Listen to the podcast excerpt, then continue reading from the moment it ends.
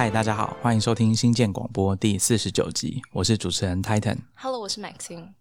今天呢，我们要跟大家聊一个我们之前新建广播多多少少都有聊到，但是比较没有深入去谈的题目，就是新闻媒体。今天我们邀请到一位特别来宾，他是晋传媒的技术长 Reader 总编辑简信昌。我们先请他跟听众打一下招呼。Hello，大家好，我是 HC。等一下我们在聊天的时候，我们就会用 HC 来称呼简信昌。我们今天要聊的题目其实是关于新闻媒体的蛮多的面向的，比如说像新闻媒体为什么要有技术长这个职位，然后技术这件事情，以今天我们来看他扮演什么样的角色。再来，Reader 这个媒体为什么他们很坚持要做资料新闻？他们怎么做资料新闻？那最后呢，我们还会回到讨论一直以来都蛮多人在关注的议题，就是所谓的不管你要说是媒体转型、数位转型，或者是新媒体这个一直都蛮有争议的词汇哈，我们也会讨论到这个话题。在我们节目开始之前呢，我相信一些听众已经知道我接下来要讲什么了哈。如果你很喜欢我们新建广播的话，欢迎你到我们的 iTunes 页面打新留言，或者是把我们的节目跟你的亲朋好友分享。那我们的节目呢，在 Apple Podcasts、Google Podcasts、Spotify 上面都找得到，或者是其实你只要到我们的网站按下订阅，或者是用 RSS feed 的方式加入到你喜欢的 Podcast App。或者是直接去你常用的 Podcast App 上面搜寻新建广播，或者是你用英文 Star Rocket Podcast，应该都找得到我们。新建广播是每个礼拜三早上会上架最新一集，那大家也不要忘了订阅我们的电子报《科技创业周报》。这个呢，这是每个礼拜三晚上会出刊，里面有我们推荐的文章，还有我们推荐的 Podcast。这里讲的 podcast 啊，不是新建广播而已啊，我们还有推荐我们觉得不错的 podcast 的内容，而且我们利用 Listen Notes 做了一个 podcast 的播放列表，收录了我们以前在电子报里面跟大家推荐的 podcast 的节目，所以一样你可以用你最喜欢的 podcast app 去订阅我们的这个播放列表，所以每个礼拜三你除了听新建广播之外，你还会收到一个我们推荐的 podcast 的节目。那当然也不要忘了去我们的部落格看我们的编辑们写的关于科技还有创新创业的文章。那如果你对新建广播有什么话想要跟我们讲的话，也欢迎你直接来 Twitter 上面 at Star Rocket 跟我们互动，或者是你可以写信到 hi at Star Rocket i o。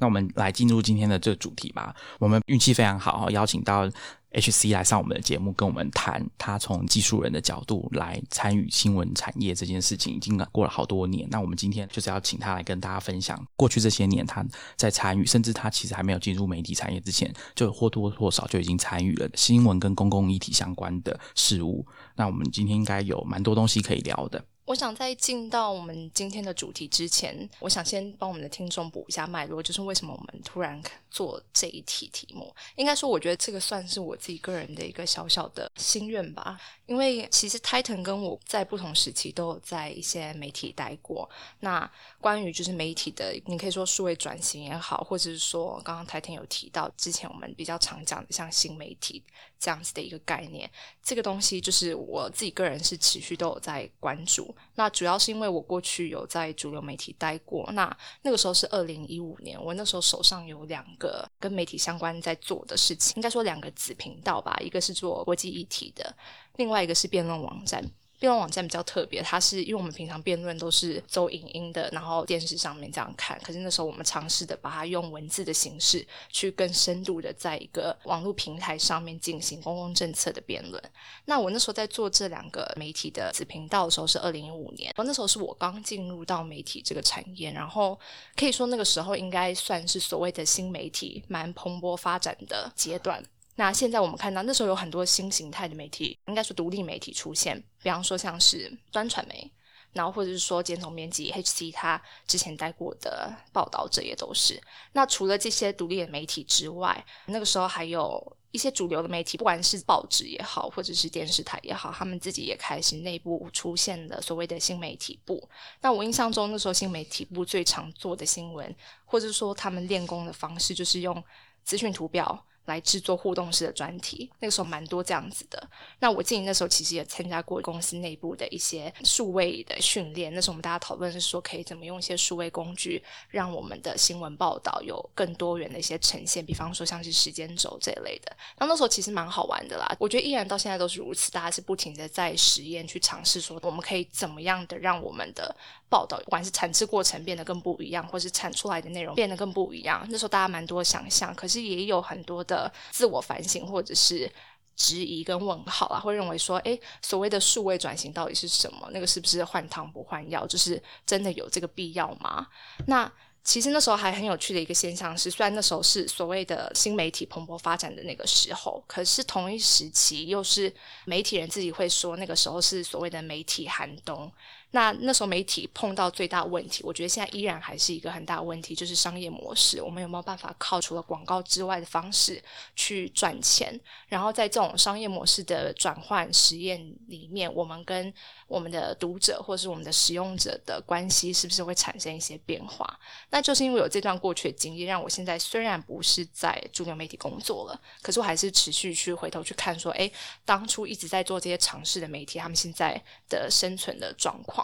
那尤其是到了三创育成之后，因为我们还是做资产内容嘛，可是我们比较常聊到的对象，就是我们关注的对象是，比方说科技人、技术人、产品人跟设计人。那我就会去思考说，诶，在这个。新闻产业跟媒体产业上面，我们是不是能够跳脱像我自己过去是比较传统编辑的角色，然后来看说，当不同的角色加入，比方说技术人、设计人加入之后，或者说他们在编辑台里面的角色提高，或是参与的程度提高的时候，我们是不是可以对于就是媒体在数位上面有更多的一些实验跟新的想法？这样子，Titan 之前问我说我是怎么认识建中编辑的，我跟他说是因为在二零一九年底的时候，三创育成在十二楼，我们办了一场开源的活动，叫做 Open Up Summit。那那时候我看讲者名单里面，就是有进传媒的技术长 CTO。然后那时候我很意外，就我的兴趣就来了。我想说，因为 CTO 这个角色对我们的听众来讲，如果你是长期关心就是新创或是科技公司的话，可能并不陌生。可是对于媒体，而言，就是有一个技术长这样的角色，其实算是比较罕见一点的。我第一次听到这个媒体的 CTO，其实是从一个 Podcast 节目里面听来。这个 Podcast 我也会放在我们的 Show Notes 里面。他当时是访问纽约时报的技术长，那是我第一次听到说，哦，原来媒体也可以有技术长这样的角色。所以我去参加完那个 Open Up Summit 结束之后，我就去拦截 H 这样子，我就。应该说乱搭讪啊，可是我那时候应该还是有问一些比较正常的问题，我就问他说，就是到底要怎么赚钱这样子。所以之后我就一直觉得说要有机会可以邀到就是简总编辑来跟我们聊聊，以他技术长还有过去比较多技术的背景、技术的专业，然后如今变成了 Reader 的总编辑。那他在这一整个过程里面，平常是编辑台里面是怎么跟传统的编辑、记者，然后还有设计人、还有技术的开发者们就是互动，然后一起共同来生产这样内容。所以，我这边应该之前直接提问了吧？就是想请问一下，C 媒体的技术长到底要做什么？为什么当初进传媒会有一个这样子技术长的职位？技术长的职位其实应该不是进传媒才开始有，应该是我从网络圈，就是我从雅虎离开之后，第一个进到的媒体是报道者嘛，在二零一五年。那那时候，其实，在报道者的职称就是技术长，到进传媒，其实也就是沿用这个职称。那我觉得对我来讲是非常正常的一件事了，所以我其实不太知道大家会怎么看这件事情。那我觉得就是，不管你是像报道者是完全的网媒，或者是进有周刊也有网站，那一旦你把网站作为一个媒体，视为你的产品的话，那这个产品的技术本来就应该是有一个专门的组织或者专门的部门来掌控。那技术长这个职缺就非常的正常。应该说，我过去的经验的时候，我在做那个子频道的时候，其实媒体里面都有所谓的技术部存在啦。然后我们也有 PM。然后也有我们称之为美编啦，其实就是设计设计人那样子。只是那时候我自己过去有限的经验里面，是我跟他们的互动其实非常的少，只有在开发网站的时候，一旦网站开发完，就是功能设定好，然后 mock up，然后切板、画板这些都弄好之后，他们的角色就退下去了，然后剩下的整个在内容上面的产出，就是只有第一线编辑在做。可是事实上，他们其实都是一起在维护整个内容的产品。如果你把它放大一点的来看的话。但就是我比较好奇的是说，这些不同的角色，它的比重上面，就是在 reader 是不是会有不一样的？跟以前我们过去的一些经验比起来的话，我没有在过去的媒体待过，但我觉得在我这四年多的经验来看，应该是非常不一样。我常常听到大家会觉得自己家的网站或者是自己家的上好系统不好用啊，但是技术人员其实已经没有放任何 resource 在这里。可是如果你是要把一个网站经营好的公司或者是产品来讲的话，那要有技术部门，包含测试、包含新的功能开发，或包含前几年非常流行的 g r o s t hacking，那这些东西其实都会需要技术人员的参与。那所以我觉得就是一个常驻的或固定的。技术部门在做产品的维护是非常重要的。HC，你觉得有刚刚美森有讲到他之前在媒体服务的时候跟技术部门之间的关系？那我想要请问 HC，就是说以你来看的话，技术部门在媒体的角色，在现在二零二零年这个时候来看，他们扮演的角色跟比如说跟十年前还是一样的吗？还是说随着大家对数位媒体的需求跟平常在消费的方式变得越来越多元，或者是？把这个重心又往数位媒体这边移过来，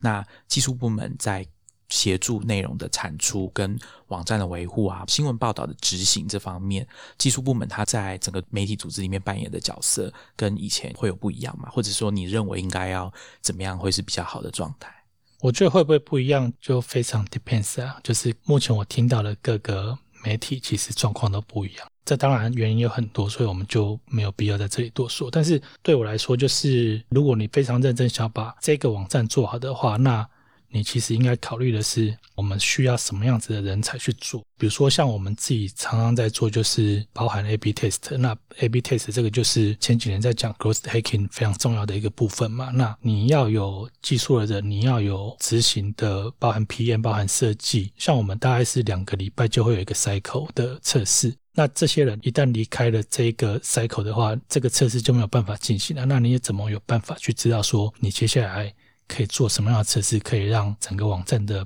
包含 user experience 啊，包含使用者的 engage 会更好。媒体如果觉得这个东西是重要的话，那他们就会愿意投入。然后据我所知，也听到越来越多媒体有在做这样子的事情，想法上应该是跟十年前有蛮大的差别。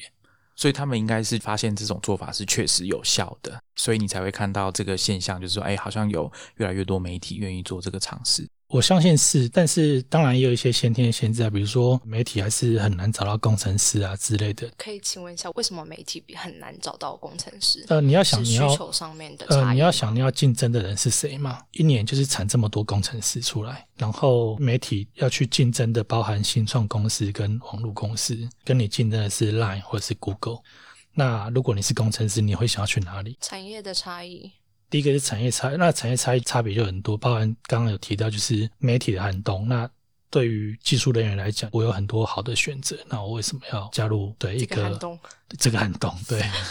然后另外当然就是最现实就是薪资的差异，大的网络公司他们可以给的薪水确实是好很多的。啊，那我这边先跟一些听众解释一下啊。以前简信章曾经很长一段时间待在雅虎，网络科技公司担任工程师的角色。然后他后来呢，才到了媒体这个产业。那我想要请问他，在科技公司当工程师，跟到了媒体产业担任的 CTO 一样，是工程师的角色也是很重的。虽然他同时也是 Reader 的总编辑。那我想要请问一下，在科技公司跟这媒体公司，你身为工程师，或者是在进你是？技术长，你做的这些科技的技术上的决策，或者是你的工作上在切换啊，角色的切换，你会觉得有什么不一样的地方吗？我想刚好可以看看有没有这个机会借这个题目来分享给其他工程师。刚刚我们有提到说，工程师要选择他的工作，我我做科技或者很多各种类型的工作，为什么我一定要来媒体？它有什么不一样？我觉得如果单纯是作为一个工程师的话，那也许做的事情差别不大。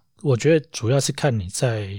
参与的东西是什么。当然还是会看到有一些对于社会参与感比较重的工程师，他们会希望，比如说他们会觉得新闻是民主的基石，然后他们会希望参与新闻数位化的改变的这件事情。可是，在很多大的网络公司或者是科技公司，我们其实很多时候在做，比如说广告，大部分工程师其实花很多时间在做广告，包含怎么让使用者更愿意去点广告的各种技术。我相信是如此。对，所以对于做技术来讲，其实没有太大差别，而是我们会希望说，你参与的东西到底对于这个社会改变了什么？那我觉得这个才是有些工程师愿意参与媒体的一个原因吧。我想，我觉得的确蛮有可能是这样，因为我猜有些工程师他在。科技公司，尤其是 HC，你刚刚讲广告优化网站这件事，做一个 button 好要做半年这样子。我想很多工程师应该做久了一段时间之后，他应该也会觉得有点厌烦，会想要换一个东西来做。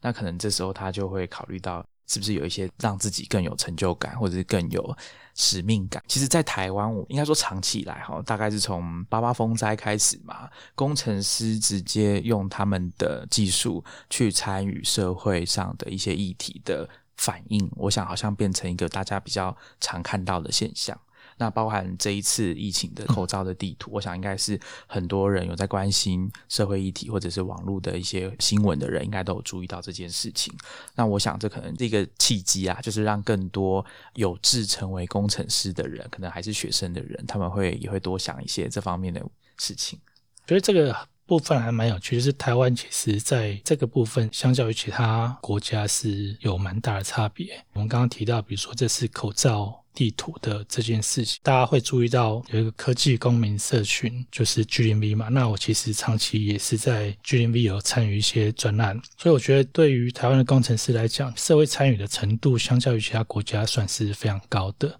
因为 GMV 在所谓的 CV Tech 这个 community 在全世界算是走的相当前面的，所以包含这次的口罩地图，在台湾做完之后，我们现在也输出到日本跟韩国嘛，所以我觉得台湾在技术上不但是好的，而且在社会的参与感上也是好的。那也许有机会透过这样的方式，可以让更多的技术人愿意参与媒体，也说不定。那我这边要来问啊，就是说。科技人到媒体，我想要请你跟我们分享一下，你跟传统的媒体人在沟通上面，比如说沟通一些技术的问题、网站的设计跟配置这些类型的议题上面，你要怎么说服他们，或者是有时候有说服不了的案例嘛，或者是怎么样取得共识？因为我想，当一个工程师他想要进入媒体去工作的话，他应该多多少少会遇到这样子的问题，尤其是像你这样子以技术长身份在媒体服务的案例来说。对我来讲，沟通上倒还好，没有什么太大困难。就是刚转到媒体业会比较大的文化冲击啊，比如说你会看到媒体人都喜欢拿着笔记本嘛，然后技术人就拿着笔记型电脑 的差别。但我觉得沟通上相对没那么困难，在于我们现在慢慢就是我到的。包含 browser 或进都是我们会比较讲究以数字来看结果，所以举一两个例子吧。比如说之前我在进的时候，老板就会说，跟朋友在聊天的时候，朋友就会说，他们觉得哪个东西放在这里会干扰阅读之类的状况，那我们就会说，我们就来做实验嘛，就把这个模组有一半的使用者换到其他地方，然后去看。这样子对于使用者的体验来讲会有什么不一样？然后我们再决定说，透过使用者的反馈来决定老板朋友的意见是不是非常重要。通常数字其实才是最后决定的关键。如果换了位置之后，对于网站的使用者体验变好的话，那就算是技术人，那我们也是。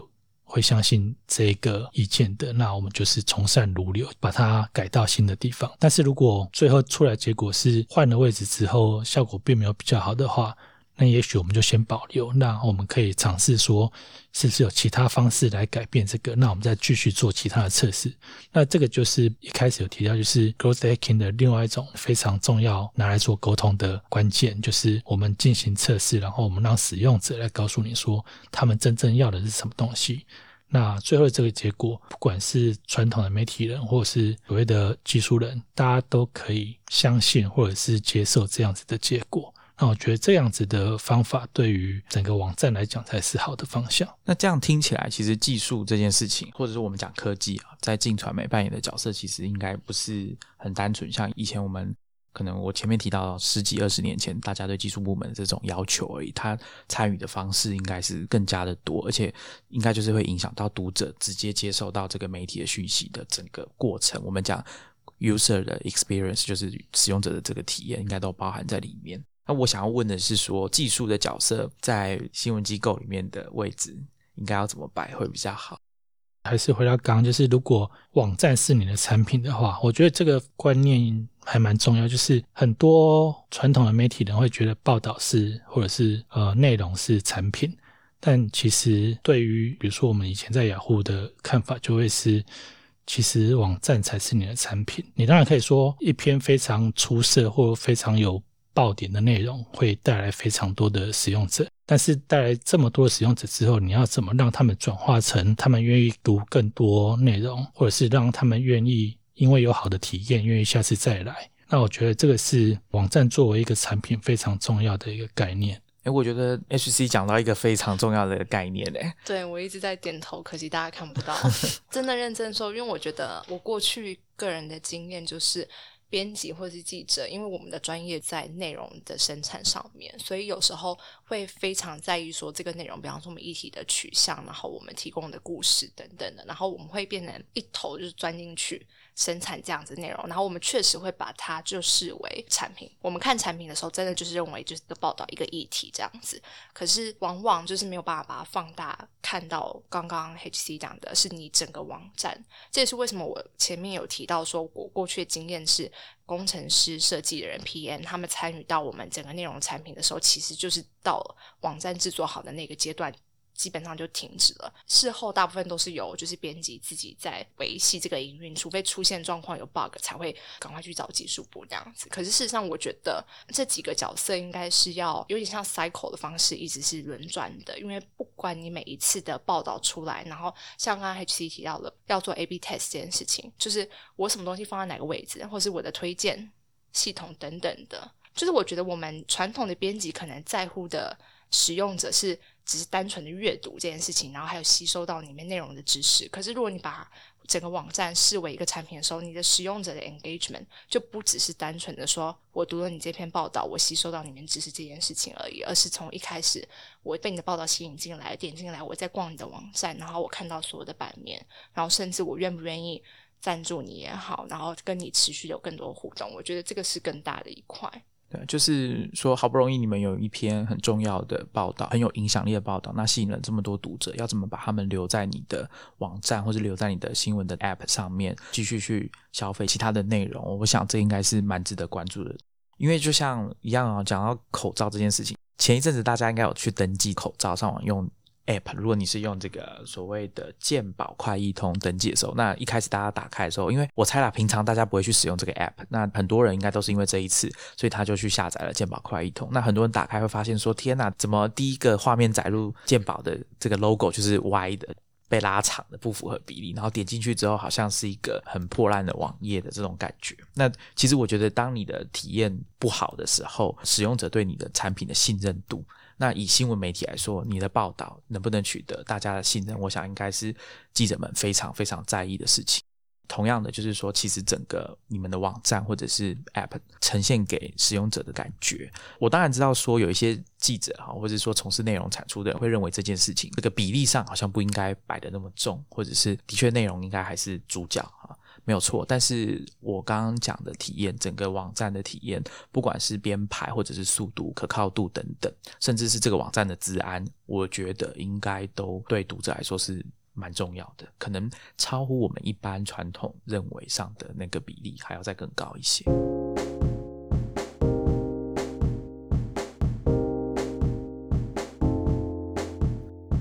我想请就是 HT 跟我们分享一下 Reader 到底在做什么。Reader 是一个主打是以资料新闻为主的媒体。我在你们的官网上面有看到，还蛮重要一句话，就是说你们是工程师，然后设计人，然后产品人，然后记者、编辑，就是一起营运的一个媒体网站。Reader 其实是我们的一个小的实验，那这个实验的方向当然非常多也，包含怎么去制作内容，怎么制作新闻，然后包含在讨论所谓媒体的寒冬。那媒体寒冬到底大家需要冬眠，还是要怎么样才能进到春天的这个部分？虽然是一个实验的媒体，但是我们其实有很多东西想要做。那资料新闻当然是一个对我们来讲非常重要的方向。就刚刚提到，就是 reader 这个名字，R 就是 reporter。然后 E 就是 engineer，然后 A 就是 audience 就是 designer，所以我们会希望在 reader 所有的题目是这些人可以一起来合作来产出的专题。能不能请 HC 给我们简介一下 Reader 它的配置是怎么样的？其实 Reader 非常简单来讲，它就是进的技术部门。那所以我们会有一般技术部门的配置，比如说我们会有工程师，目前不含我有五个工程师，然后会有设计，然后有 PM Product Manager，这个是基本的配备。刚刚讲的这几个角色都除了 Reader 之外，他们也要负责进的网站，但在这之外，我们其实有两个记者跟一个专题制作人，那这个就会是专属于在产出资料新闻，所以产出的内容就是专门给 reader 的。你刚刚说工程师有五位，他们分别负责的这个工作是什么？是怎么配置的？呃，目前就是三个前端工程师，两个后端工程师，另外一个就是请教一下 reader 团队的运作的模式。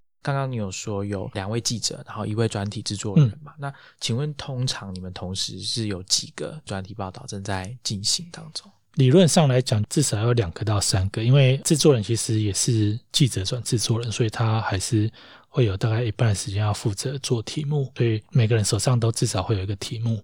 但是比如说像最近的武汉肺炎，那可能就是大家会。一起做肺炎相关的题目，就是一个大的专题。那当然切的报道会是不一样的。我想要了解一下做这个资料驱动的新闻题目。那像这样的专题的制作人跟记者，就你的观察，他们需要具备哪些可能是过去的记者跟编辑比较没有的一些思维或是条件吗？我们 team 的记者都会要求要自己处理资料。OK，所以处理资料不分是他们。这个有点有趣，就是我们当初在找的时候，其实在台湾几乎没有可以独立处理资料，然后又可以采访的记者。我那时候找了蛮长一阵子，然后。后来就是决定是先找线上的记者，然后他们对于资料有兴趣，然后做中学吧，就是来，然后才开始学怎么处理资料的。对我自己来讲，就我如果找一个会处理资料，但是对于议题的采访不是那么熟练的资料记者的话，对我们 team 来讲比较不利。因为如果你是处理议题非常强，但是资料处理比较弱的话，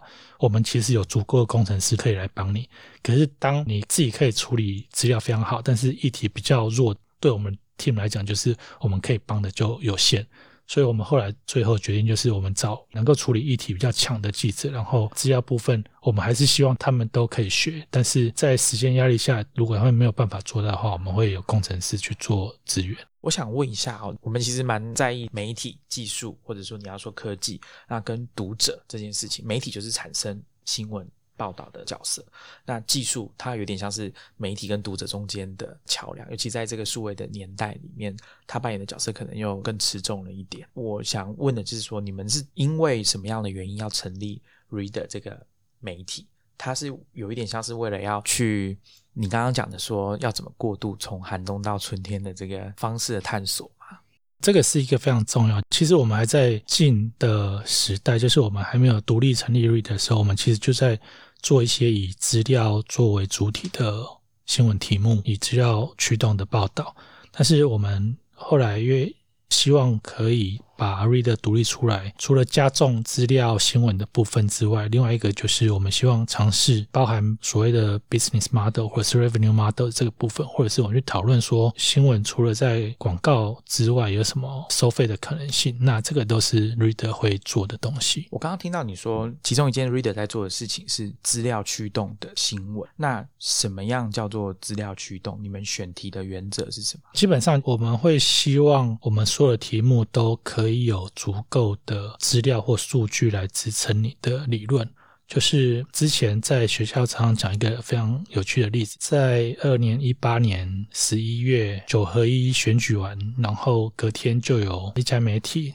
然后出了一篇报道，说高雄有一个计程车司机换了宾士作为他载客的车子。那对我来讲，就会觉得非常的奇怪，就是 as a reader，就是作为一个读者，然后我为什么要看这个题目？所以高雄现在是所有的计程车司机都换成宾士了吗？或者是到底是发生什么事？这篇报道就是只有说有一个司机这样子。那为什么这样可以当成一则新闻？那对于 reader 来讲，我们会去希望说，好，如果全高雄市有百分之九十的计程车都换成宾士，那我们可以把这个资料提供出来，然后揭露出来，那我们再去做这样的一则报道，那这样子才会是对我来讲比较有意义的事情。对我们来讲，虽然同样一个题目，它其实就会有非常多不同的面向。那对我们来讲，我们所要切的角度去看。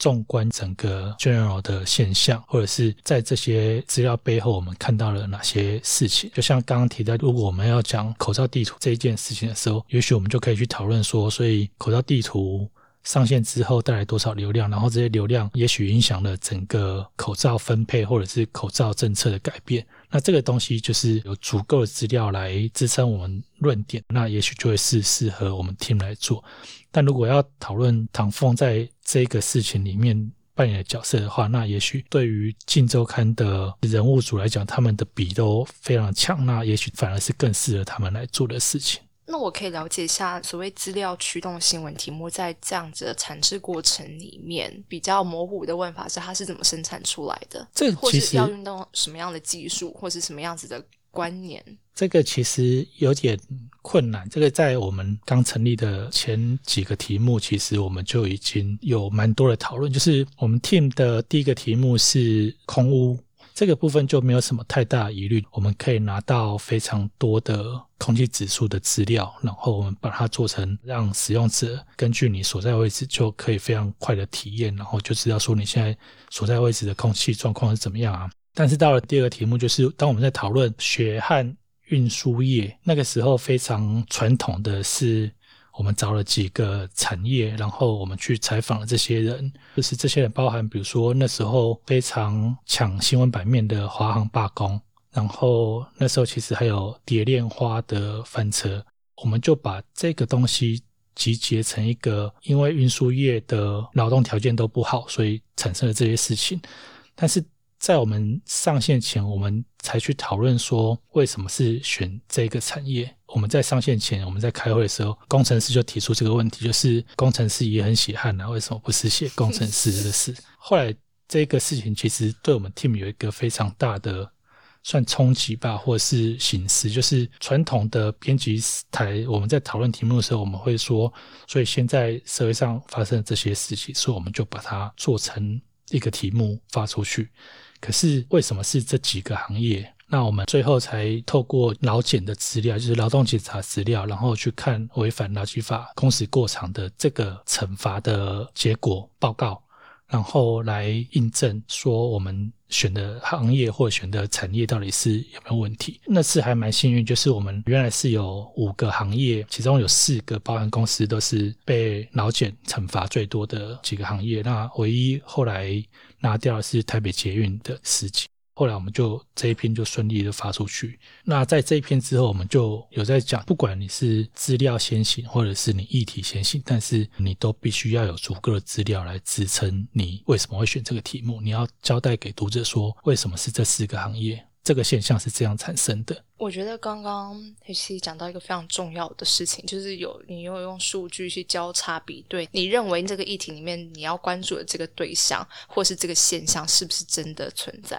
因为其实有时候往往那个现象是被。不停的报道或者讨论而被放大，但是很多没有被谈的事情，搞不好可能是比较严重，或是真的值得关注的。所以，其实我刚刚在问这一题之前，我是很好奇，说你们是先看到某个现象，然后决定要做它，才去搜集资料呢，还是说你们知道有些地方有足够的资料，然后你们钻进去，然后看看这资料里面有没有什么东西带出什么样子的切入的角度，或者是值得被挖出来的一些资讯？这两个方法都会用到，但其实比较常发生的是。我们会先有问题意识，然后再去找能不能支撑我们想法的资料。那当然有另外一种，就是先有资料的，比如说政治现金。我们那时候一开始的想法是，政治现金非常重要。虽然大家都说候选人会申报就已经没有问题，但是是不是真的这样子呢？就是我们其实还是希望可以透过实际上拿到的资料来看是不是这样子。当然有另外一个方面，就是既然有候选人要申报政治现金的这件事情，那为什么监察院没有办法用公开的方式让一般的人可以看到？尤其是大家都是纳税人，所以我们那时候花了非常多的力气，光是去监察院把政治现金的资本资要印出来，然后转成数位化，光这个过程大概就花了一个多月。所以这个东西是先有的资料，然后我们再透过这些资料去做交叉比对，然后包含去把所有的企业捐赠，这些企业到底是哪些企业，然后他们属于哪些集团，把这些东西的关系都理清之后。最后画出了政治现金的分布啊，或者是包含有哪些企业捐最多，然后他们到底是捐给哪一个阵营，这个就是资料先行的。当然有很多包含其他的议题，比如说我们就会去看去年有一阵子炒非常凶，就是旺旺集团在中国到底拿了中国多少补助款，这个题目好像非常重要。但是当大家都在讨论的时候，就是事实到底是什么样子？所以我们就是先有了问题意识，然后我们去找了一百多家台商。在香港跟上海有上市上柜的公司，然后去看他们十年来的财报，然后去做哪家，最后发现说，其实几乎每家或多或少都有拿中国政府的补助款，这个是需要被讨论，而不是当大家一窝蜂觉得我就是要打死你这个公司的时候，那我就用这个数字，那个数字也许是对的，但是相较于整体来看，不一定是非常高的比例。那我觉得这个东西对我们来讲就会是非常重要的。那能不能请 HC 你跟我们分享一下 Reader 运用过哪些你认为比较新的方式来制作你们的专题报道？印象最深当然就是我们在去年九月，因为 Twitter 有公布了一份反送中的资料，就是他们觉得有九百多个账号跟散播反送中不实讯息有关的。那时候拿到这份资料，对于在做资料新闻的人来讲就很兴奋，所以我们那时候就马上去处理这一批资料，然后出了三篇报道。那最后一篇是我负责的。那那时候我们去分析这一批账号，然后我们透过机器学习的方。方法去尝试找出这些账号的共同特征，就是被推特认证的网军到底长得大概是什么样子，就还蛮有趣。然后我们透过机器学习，就会发现这一批账号一个很大的特征就是他们的发文时间。那发文时间大概就是在我们如果转成亚洲时区的话，大概就是上班时间嘛。这个应该是我目前在台湾没有看过，就是透过机器学习产生报道内容的例子。然后另外刚刚有提到我们 team 的第一个专题就是。空屋那个时候，其实我们也是希望可以让读者有更好的体验，让你直接去了解说你现在所在位置的。空气污染到底状况是什么？所以，我们那时候就用了定位系统。当使用者接受了我们的定位需求的话，那我们就可以马上传送给他他现在所在位置的街景，然后跟这个地方的空气污染指数。那这个技术其实在这次口罩地图有用到，这个就是以前的媒体比较难去达到的。我想。刚刚 H C 讲 Twitter 网军账号哈，推友应该很有感。推友发推是不分时段的，哈，上班也发，睡觉前也发，早上起来也发，半夜睡不着也会发，对，地震的时候也要发。所以我想，这是应该是真的，真的可以很明确的区分出正常的账号跟不正常的账号。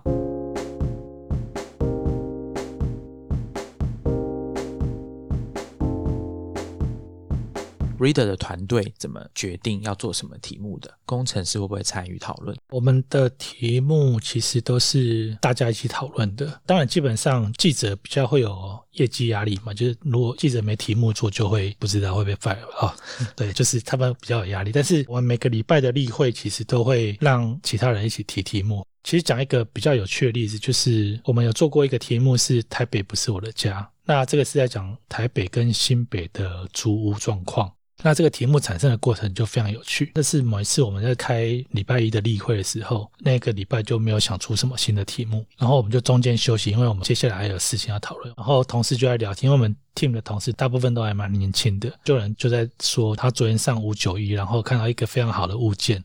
结果今天又上去，就发现那个物件被租走了。他们就开始七嘴八舌在讨论，因为好几个人，尤其是中南部来，都在台北租房子，大家看起来都非常有经验，就是租房子租非常多次，然后就在互相分享大家各自的租屋经验。后来我们会议开始之后，我们就说，那我们要不要来做一个这样子的题目，就是来讨论双北的租屋的状况，就是很莫名其妙。然后因为大家都有这个需求，所以这个题目就产生了。我们后来是去爬了五九一一整个月的资料，然后去分析说台北跟新北的整个租屋的状况，这个就是非常特别。然后我不确定其他的编辑室会不会有的状况，但对我们来讲，就是它的题目的产生比较不一样。那你们是用什么方式决定出来？是只是经过讨论吗？有没有一个像表决或者是总编辑要做决定的？早期会有大家提题目，然后会投票，票数高的在前面。那我们现在有新的机制，就是每个人都可以提题目，然后但是这个题目要经过我们 team 多少比例的人赞成想要做，然后这个题目才会做。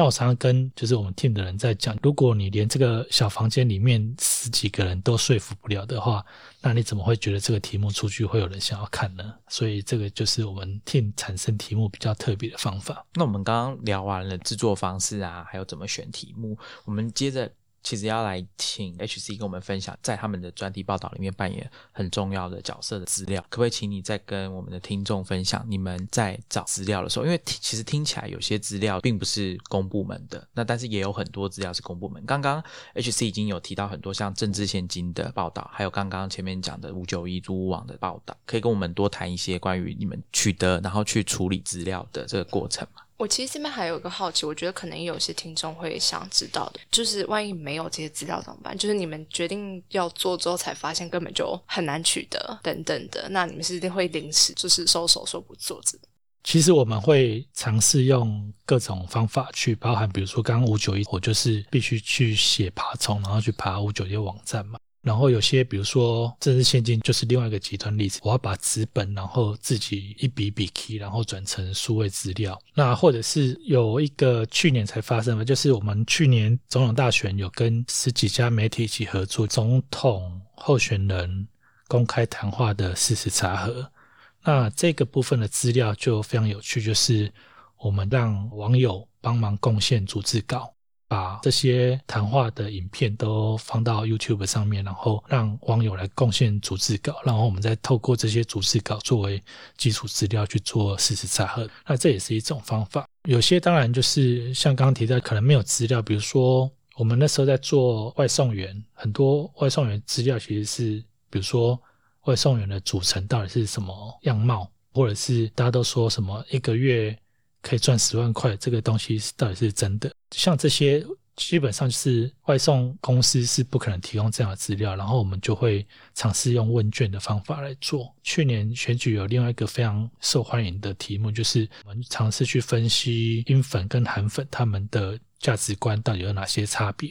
那我们也是透过到这两个总统候选人造势现场去访问他们的支持者，然后透过问卷的方法来做一些调查。那这样子的方法也是有。但如果有一个题目连问卷这种方法都没有办法的话，那我们就是没有资料来做我们的想象要做的题目的话，那我们是会放弃的。我会转给静吗？彼此分享说，哎，我们这边没有足够资料，但是你们也许或可以用不同的方式去。去谈论，有时候我们会跟进的主管聊天，会会聊到这些，但没有一个比如说定时的会议来讨论这些事情。刚刚我想问一下，你说政治现金，你们那时候在做的时候是把它印出来之后用手 key 这样 key 上去的？应该是这么说，就是说我们这个题目总共做过两次嘛，然后第一次是做第九届的立法委员候选人。就是二零一六年那一次的，这一次的资料就是我们是去监察院印出完整的资本资料，然后我们自己找人跟。里面的记者一起把这个资料一笔一笔提出来。第二次我们就是往前再回溯了两届，就是第七届跟第八届，就是二零一二年跟二零零八年的两次立法委员候选人。那这一次的资料就是我们也是跟 G 零 V 那边合作，然后让网友透过群众参与的方式去把这个资料补齐。我补充一下啊，其实那时候应该就是你们去印完之后转成 PDF，然后把它切成一块一块小块的图档嘛。是，然后让网友去上网。那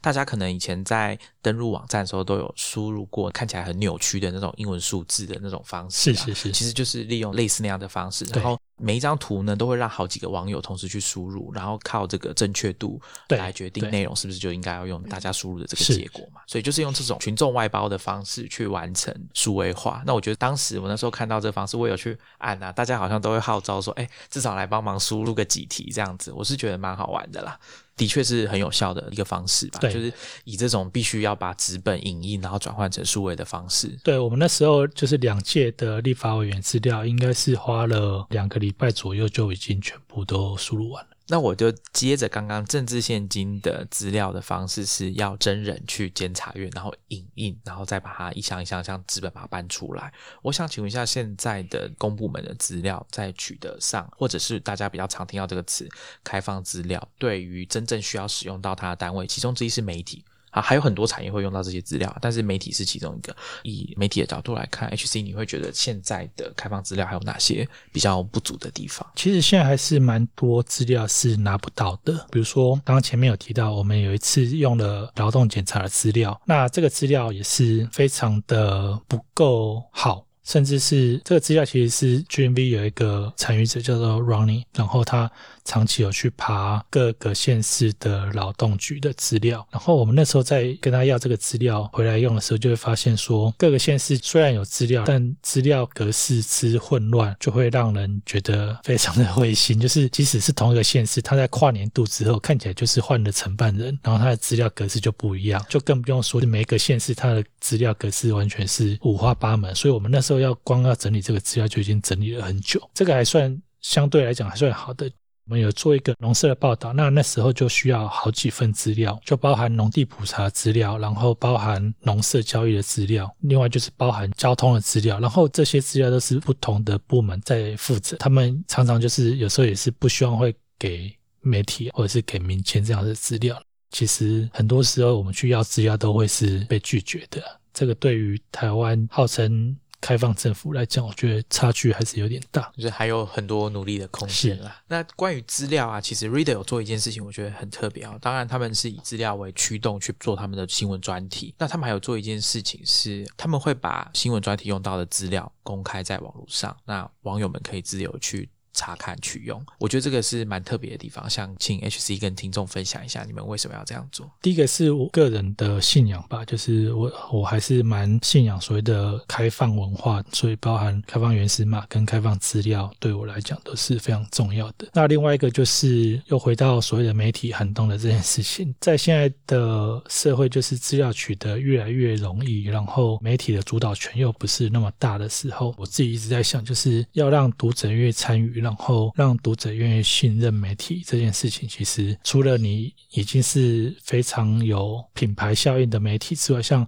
Reader 这样子一个全新的媒体，到底有没有什么机会可以做？那我觉得让媒体更加开放，也许是一个方法。所以对我们来讲，我们希望有没有办法尽可能的把我们手上报道流程中的各种素材都开放出来。那资料当然是最基本的一个东西嘛。玩过资料或做过资料分析的人都知道，就是。同一份资料，你其实有不同的面向可以去看。你这篇报道出来，虽然你有号称所谓你是资料新闻，但是你为什么用这个角度去看这一份资料？那读者有没有办法可以去 challenge 这件事情？我觉得对我们来讲，我们最好的方法就是把资料也公开，然后你可以去看你怎么去处理这份资料，然后你可以把这份报道跟这个资料去做比对。那也许你也可以透过这些资料去产生你要的另外一些 insight。那你有观察过你们开放出来的资料有被其他单位做什么运用吗？政治现金那一次就还蛮多的，然后包含一些其他媒体，比如说政治现金这个比较有趣，就是我们其实在我们自己的报道出来之前，我们就先把资料公开了，然后在我们的报道出来前，包含一些电视台啊，或者是一些平面媒体，其实都。拿这些资料去做一些蛮有趣的应用，然后我们报道出来之后，还有发现一些包含学者，他们是拿这些资料，然后去做一些分析，去看有一些立法委员推的法案是不是跟他们收的政治现金会有相关性。那我觉得这个都是非常好的应用。刚刚 HC 有讲到民众信任媒体的这件事情啊。那我有上网稍微查了一下，之前该对媒体的信任度，台湾。的那之前 《天下杂志》有制作了一个报道嘛，然后就是说资料来源是牛津大学路透新闻学研究所，他们针对全世界大概三十八个国家调查的二零一九年的数位新闻报告，那里面就是有民众对媒体的信任度，那台湾的信任度只有二十八 percent，然后是在三十八个国家里面排三十四名哦，就是很后面哦。那高一点的像芬兰，他们的信任度有超过一半，是有高达五百分之五十九。葡萄牙第二名百分之五十八，那台湾是我刚刚有说是百分之二十八，明显是偏低的。那所以我想应该是有符合刚刚 HC 讲的说，其实媒体现在应该有一件事情是他们要提高民众对他们的信任度，那可能把资料放出来，应该会是其中的一个不错的做法。我觉得蛮重要，尤其刚刚 HC 有讲到一个，就是听众有没有办法可以去回头 challenge 媒体生产出这个报道？因为当我们把资料开放出来的时候，就可以像你刚刚讲的，采取哪个角度，然后怎么去诠释这些资料。其实每个人可能的做法或者是看的角度不一样。可是往往过去媒体的话，它就是我编辑台采取的这个视角，然后我。就锁定了。那我觉得，当资料现在开放出来之后，应该说这个话语权跟诠释权不能说更平等啊，但是至少是开放出来的。我相信台湾的读者都非常熟的一个成语叫做断章取义嘛，这个就已经排除掉资料，这个其实就是访谈你要怎么去呈现你的观点的这件事情。然后，如果大家还有印象，就是二零一六年嘛，总统大选完，然后唐凤被邀请进入行政院当数位政委，那那时候很多媒体风起云涌的想要访问唐凤，那那时候唐凤采取了一个策略，就是所有要访问他的都是要直播。这是一个非常有趣的例子，就是他把话语权开放给所有人去讨论。当然，访问完你可以整理你的逐字稿，然后出一篇访谈。但是，你如果对这篇访谈有疑问的话，其实整个访谈的内容录影。其实都会在网络上可以看到。对我们来讲，这个是一个非常有趣，然后非常可以反思的一件事情。所以，像刚刚提到，我们之前有做一个外送员的专题，那后来也是把对于外送员的访谈的组织稿也是公布在网络上。当然，它的效力没有唐风的直播那么好，但是我们希望可以达到的就是这个东西，我们是不是有过度诠释，或我们是不是有诠释上的问题？那读者其实可以去验证这件事情。这某种程度上来说，就是开放编辑台的概念。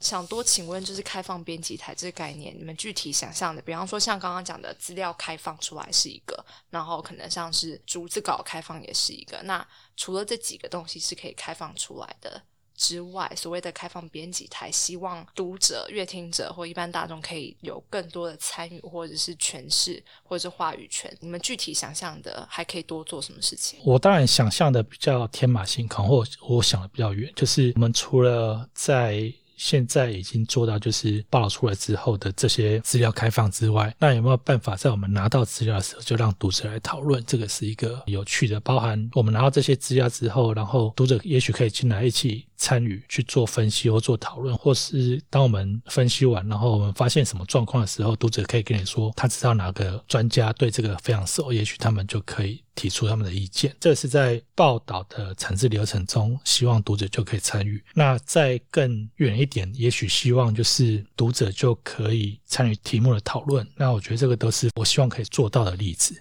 所以你们未来可能会有一个平台，是大家可以直接在上面，不管透过投票机制、许愿机制，然后或者是提供更多的 source 这种方式。呃，理想上是。那我们在开头的时候呢，有跟大家提到说，今天要聊的这个其中一个话题啊，就是 reader 这样子的媒体，或者我们现在其实大家很关心新闻媒体怎么活下去。刚刚我们有提到寒冬跟春天嘛，好，这个比喻应该大家很熟悉。那其中一个蛮重要的就是。媒体的商业模式这件事情，那我相信有在关注这个议题，或者是你平常只是看新闻的人，你可能都注意到最近这几年啊，台湾一些比较知名的或者你熟悉的媒体，都纷纷的在商业模式这一部分做了一些转换。啊，比如说像天下的全阅读啦，或者是说像苹果日报现在会员一开始是先分两阶段嘛，就是先会员，然后再来现在要收费了，所以可能有一些人以前都每天都看苹果日报看到饱，现在就没办法这样做，只能看标题了。那那可能会蛮不适应的。那我也想要请 HC 来跟大家聊聊，就是说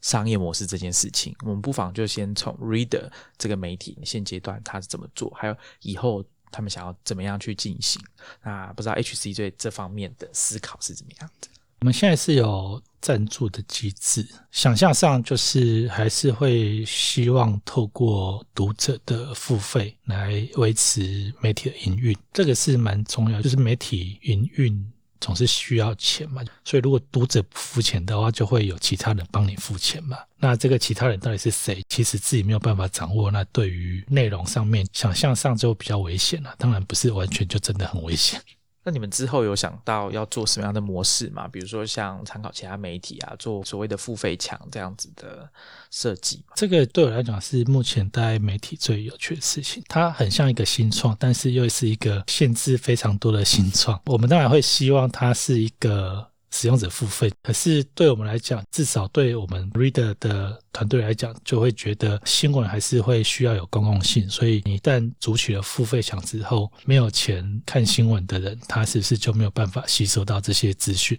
我是没有办法参与所谓的社会民主或之类的。所以，公共性对我们来讲还是蛮重要。至少短期内应该是不会有全面的付费墙这件事情。那有想过其他的方法吗？一样是向读者收费的，但是用不同的。方式就是之前有在讨论，但不确定会不会实做。就是刚刚有提到，我其实过去在 Open Source 的社群其实参与还蛮多的。然后大概在二零零二年、二零零三年的时候，也很多人在讨论说，Open Source 到底能不能做下去？因为 Open Source 就是你把所有的原始码都开放的，然后当然有些授权，甚至是你可以开放，然后让别人去用商业使用都没问题。这样子的方法到底有没有办法让 Open Source 可以继续维持下去？但到了二零二零年的今天，就是其实很多 Open Source 经营的算还不错，所以我这两年有在思考有没有办法从 Open Source 的经验把这些东西移植到媒体来，比如说有没有办法让群众一起合作，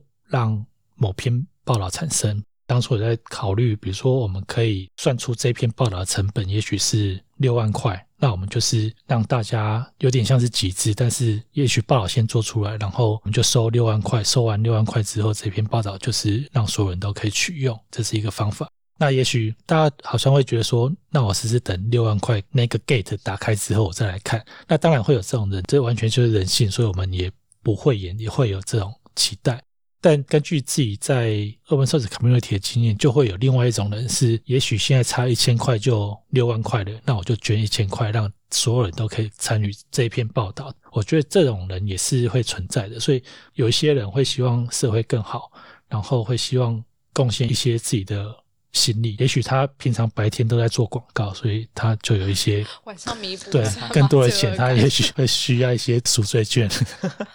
其实我觉得这是有可能的，因为听众不要觉得说怎么可能会有每次都有人这么热心要付那么大一笔钱，但其实大家不要忘了，就是这个社会上也是有很多人在为不同议题奋斗的，所以我想在不同的驱动力或不同的诱因底下是很有可能的，不会是只有单纯说啊，我就好心，我想要让大家都看得到这篇报道这样子这么简单的思考而已啊。我们当然可以看到很多人的光明面啊，就是比如说。呃，政治现金为什么有人不看电视要上来打，或者是视察额为什么大家愿意贡献时间来做组织稿？就是他们也许觉得自己一些小小的贡献可以让整个事情有更大的进展。那我想这个驱动力还是会存在的。那我跟听众分享一个好了，因为讲到商业模式嘛，那其实我之前有试过一个小额付费，然后单篇购买的新闻报道的收费模式。那我可以先跟大家讲啊，这个结果是失败的哈，就是这个尝试是失败的。我先跟大家分享一个，是二零一五年荷兰有一个媒体叫 Blendl B L E N D L E，他的做法是他跟很多家媒体合作，然后让读者可以先储值一笔钱，比如说可能十美元。在网站上，然后每一篇上面的报道，因为 Blendo 不产生自己的报道，他们就是让其他家媒体的内容上架在上面，比如说《纽约时报》《华尔街日报》啊，然后还有像彭博商业周刊等等的，他们的文章在上面，然后是一篇一篇的。如果你今天想要看某一篇文章，比如说像彭博的某一个报道好了，那这篇文章他就跟你说，哎，这篇文章定价是零点六美元，啊台币大概二十几块，那你要不要买？那如果你买来看了之后，你觉得？不满意你也可以退费，就马上就退费。有人就形容说啊，这就是新闻版的 iTunes 吧。大家如果有一些印象，就是以前 iTunes 的 Music Store，它的音乐商店就是把专辑的概念打破，变成一首歌一首歌来卖，这样一首零点九九美元来销售。那这个模式呢，进行到二零一九年的时候，大概六月的时候吧，他们就宣布说没有办法获利，因为其实 Blendo 这个媒体刚推出的时候，其实大家蛮看好它，想要试试看的，包含纽约时报都有投资他们。但这个尝试大概进行了大概四年多嘛，哈，可能不到四年，因为是二零一五年的年底。后来在二零一九年的时候，他们决定就是要 pivot 就周转啊，他们说这个模式可能行不通，他们必须要放弃，改成用 premium 这个会员，然后用精选的新闻内容的方式去经营。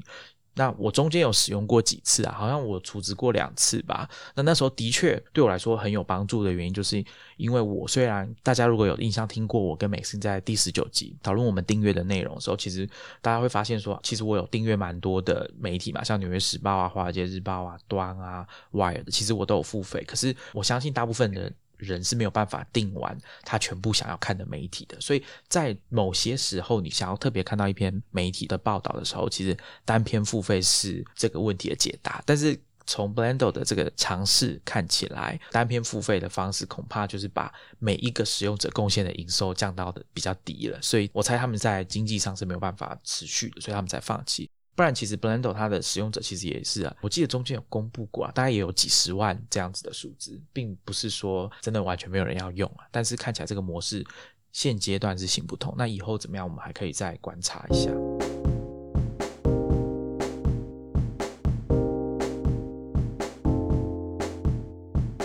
延续商业模式这件事情，我们看到最近媒体都在做这些尝试啊。为什么大家要做这个尝试？就是因为我想很多媒体自从网络开始之后，遇到的各式各样的挑战。那这个转型啊，或者是因应网络这件事情，到现在已经运作超过二十年，说是你要说二十五年哈都可以。那我们就想要请 HC 最后面来聊聊这件事情，就是他怎么看待。媒体转型，尤其是他以一个原本在科技公司工作的人，然后现在跳过来媒体。那我想大家已经听过无数的在谈媒体转型这件事情。那我想也是可以请 HC 他以他的比较特别的经验来跟大家分享一下他的看法。我觉得讲数位转型这件事情，我一直觉得有点奇怪。如果以单纯生产内容来讲的话，那包含以前的广播，或者是电视，或者是平面媒体，那这些媒材在网络上都是可以被呈现，而且网络的呈现方式更多。所以，当我们在用原来的思维在想要转型的时候，其实你有点像是套用原来自己的内容产生方式，要把它复制到网络上。那我觉得这个东西是比较危险的，因为网络是一个非常特别的媒材，它其实有。各式各样的呈现方式，所以声音有声音的特色，然后影像有影像的特色，然后动态影像跟静态影像要不一样，甚至在网络上你还可以有所谓的 AR 或 VR 或者是三六零，那这些在以前的呈现方式都是没有的。那怎么在网络上做一个比较好的应用，或者是我们讲互动好了，就是网络上的互动方式又比以前又多更多，所以各种。方面都比过去的美彩有更多发挥空间的时候，那要讲转型，其实你是把比较小的范围要放到一个非常巨大的。Channel 来看，那与其这样，那你倒不如就是先了解网络这个东西到底它的特色是什么，它的美彩是什么，它可以用的东西是什么，那你再去思考，就是你的内容或者是你的产品要怎么放在这上面，也许会比较好。所以我比较建议就是让自己有一个数位原生的思考方式，然后再去讨论在这上面要做什么，也许成功机会比较大。那最后还是问一个比较尖锐一点的问题好了。就是，所以现在谈新媒体这件事情还有的谈吗？还是说，其实概念早就应该是被内化？就像你所谓的数位转型是应该被内化的，而不是一直反复提。我觉得现在多人在谈新媒体，反而是一种一个新媒体各自表述，就是每一个人心里都有一个对于新媒体的想象，大家只是用这个来说他看到的新东西。那这个新有各种不一样的含义，也许是新产生的，也许是新的形式的。所以我觉得用一个语义不明的。词来代表这些事情，好像也不是一个太好的方法。所以我自己是觉得，你用新媒体这个指头来指月亮，但你其实也不知道自己指的是哪个月亮。与其如此，那就是大家更精确去讨论说我们要讨论的事情到底是什么，也许会好一点。我想请问一下，你刚刚就是我们在聊说这个思维啊，数位媒体的思维。我想这件事情可能已经有很多关注媒体的，不管是同业或者是观察这个评论者嘛，或者是观察这个产业的人，他们可能都已经有提出过这个概念，就是说应该要适合什么样的形式，就用那个方式去处理，就是所谓的数位原生的这个。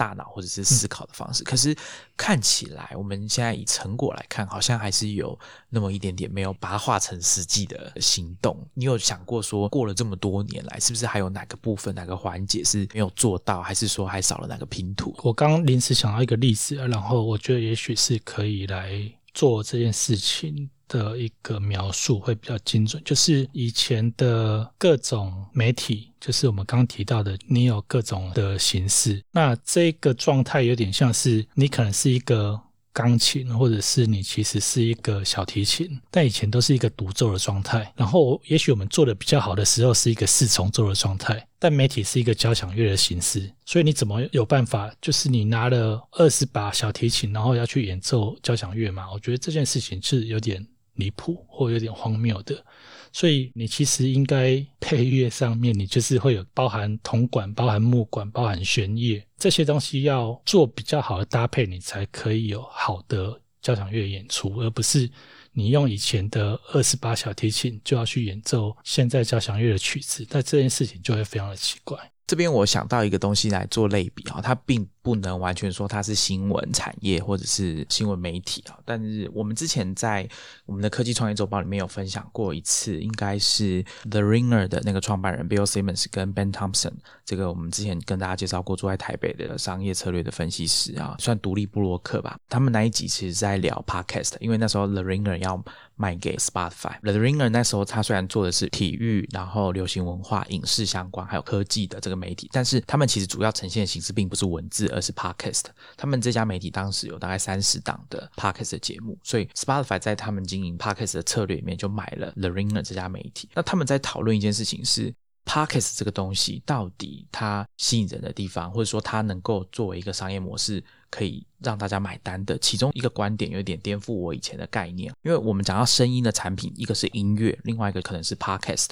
音乐大家都知道，说我们大家会去听自己喜欢的艺人以前的作品，所以所谓的过去音乐的曲库，它的重要性是非常高的，而且音乐本身是一个可以被重复收听的媒体。可是 podcast 不是，我们以前都会觉得说啊，谁要去听以前的 podcast，就有点像是说啊，谁要去听我们一年前录的新建广播，类似这样的概念。可是 Ben Thompson 那时候是讲说，他的观察是，比如说 Netflix 好了，现在有很多人，包括他们实际上数据呈现很可能就是这样，每个人下班之后无聊，打开 Netflix。Netflix 的推荐系统会告诉他们说：“哎，有哪些影视节目是你可能想看的？”所以我相信很多有订 Netflix 的人，前一段时间都还有回去重看《六人行》。这个时候你可能以前都看过啦，那为什么这时候又要再看一次？或者你以前从来没看过，这一次终于有机会，你本来就有订 Netflix，了那你刚好又有《六人行》，你可以看。Ben Thompson 的意思有一点像是，当人们。消费者、读者、听众都已经习惯了这种推荐，人家推荐说啊，你可能会喜欢这个东西，所以你就看了，你也不管说它是时下最新的内容。那这个形式有没有可能出现在同样以推荐建厂的 Spotify 的串流媒体的形式底下？当你在听音乐听烦了，你想要听 Podcast，或者是你听完新建广播了。Spotify 就推荐你说，哎，你可以去听谁谁谁什么样的节目。那当你信任平台推荐给你的内容之后，你会不会也养成了这个习惯，就是说啊，我就是要在做家事或者是休息睡觉之前来听 Podcast 作为一个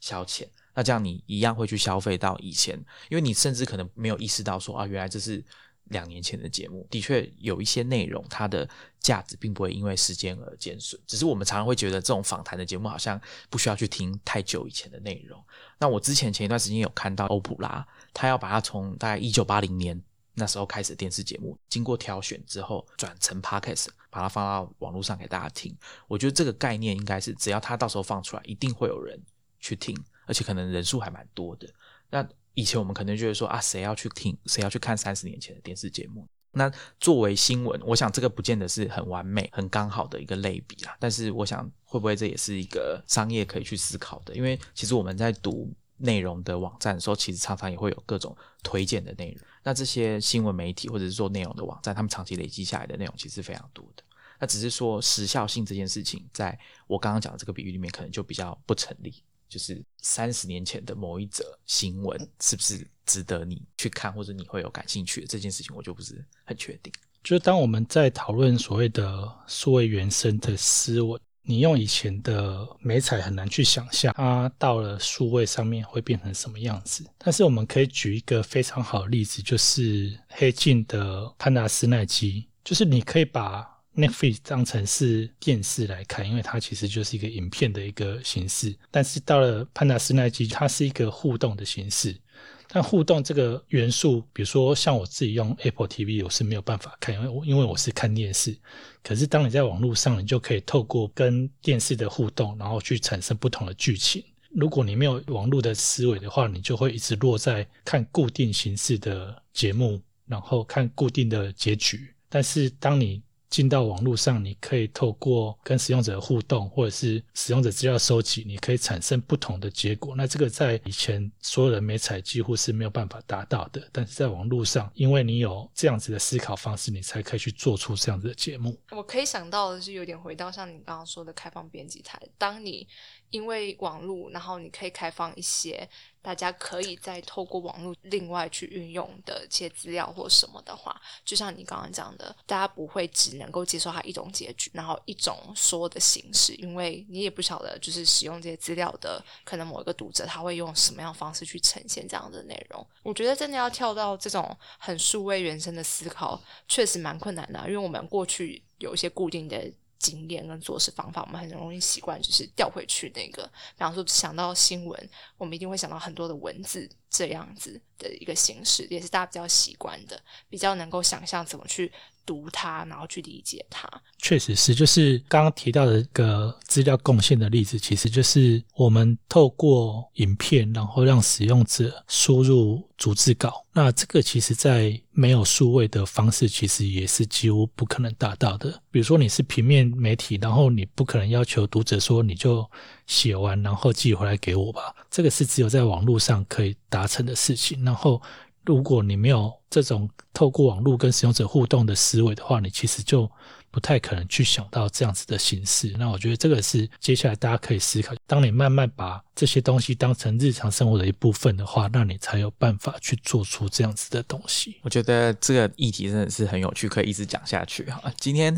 很谢谢晋传媒的技术长 Reader 总编辑简新昌来跟我们分享他在这个产业里面的观察。那我想各位听众啊，如果你平常就很关心媒体产业的话，我觉得这个是蛮好的一个时间呐，就是。我们可以好好的观察，因为我相信这一段时间的所有的变化，到最后都会变成未来的一个算 case study 的很好的对象。那如果对这个议题，我想大家平常都有在看新闻的话，你也可以多关心一下新闻业是怎么样变化的。我想一直是蛮有趣的题材啊。应该说，如果我们的听众也觉得说台湾现在的媒体有很多的 各种乱象，然后我觉得这都是一个很好的契机，你提高你自己的作为一个公民去参与整个媒体的产制过程，未来都有可能让我们就是媒体的信任度就是从最后垫底，就往上稍微爬升几名吧。那我们今天就先跟大家聊到这边，我们下一集见哦，拜拜，拜拜。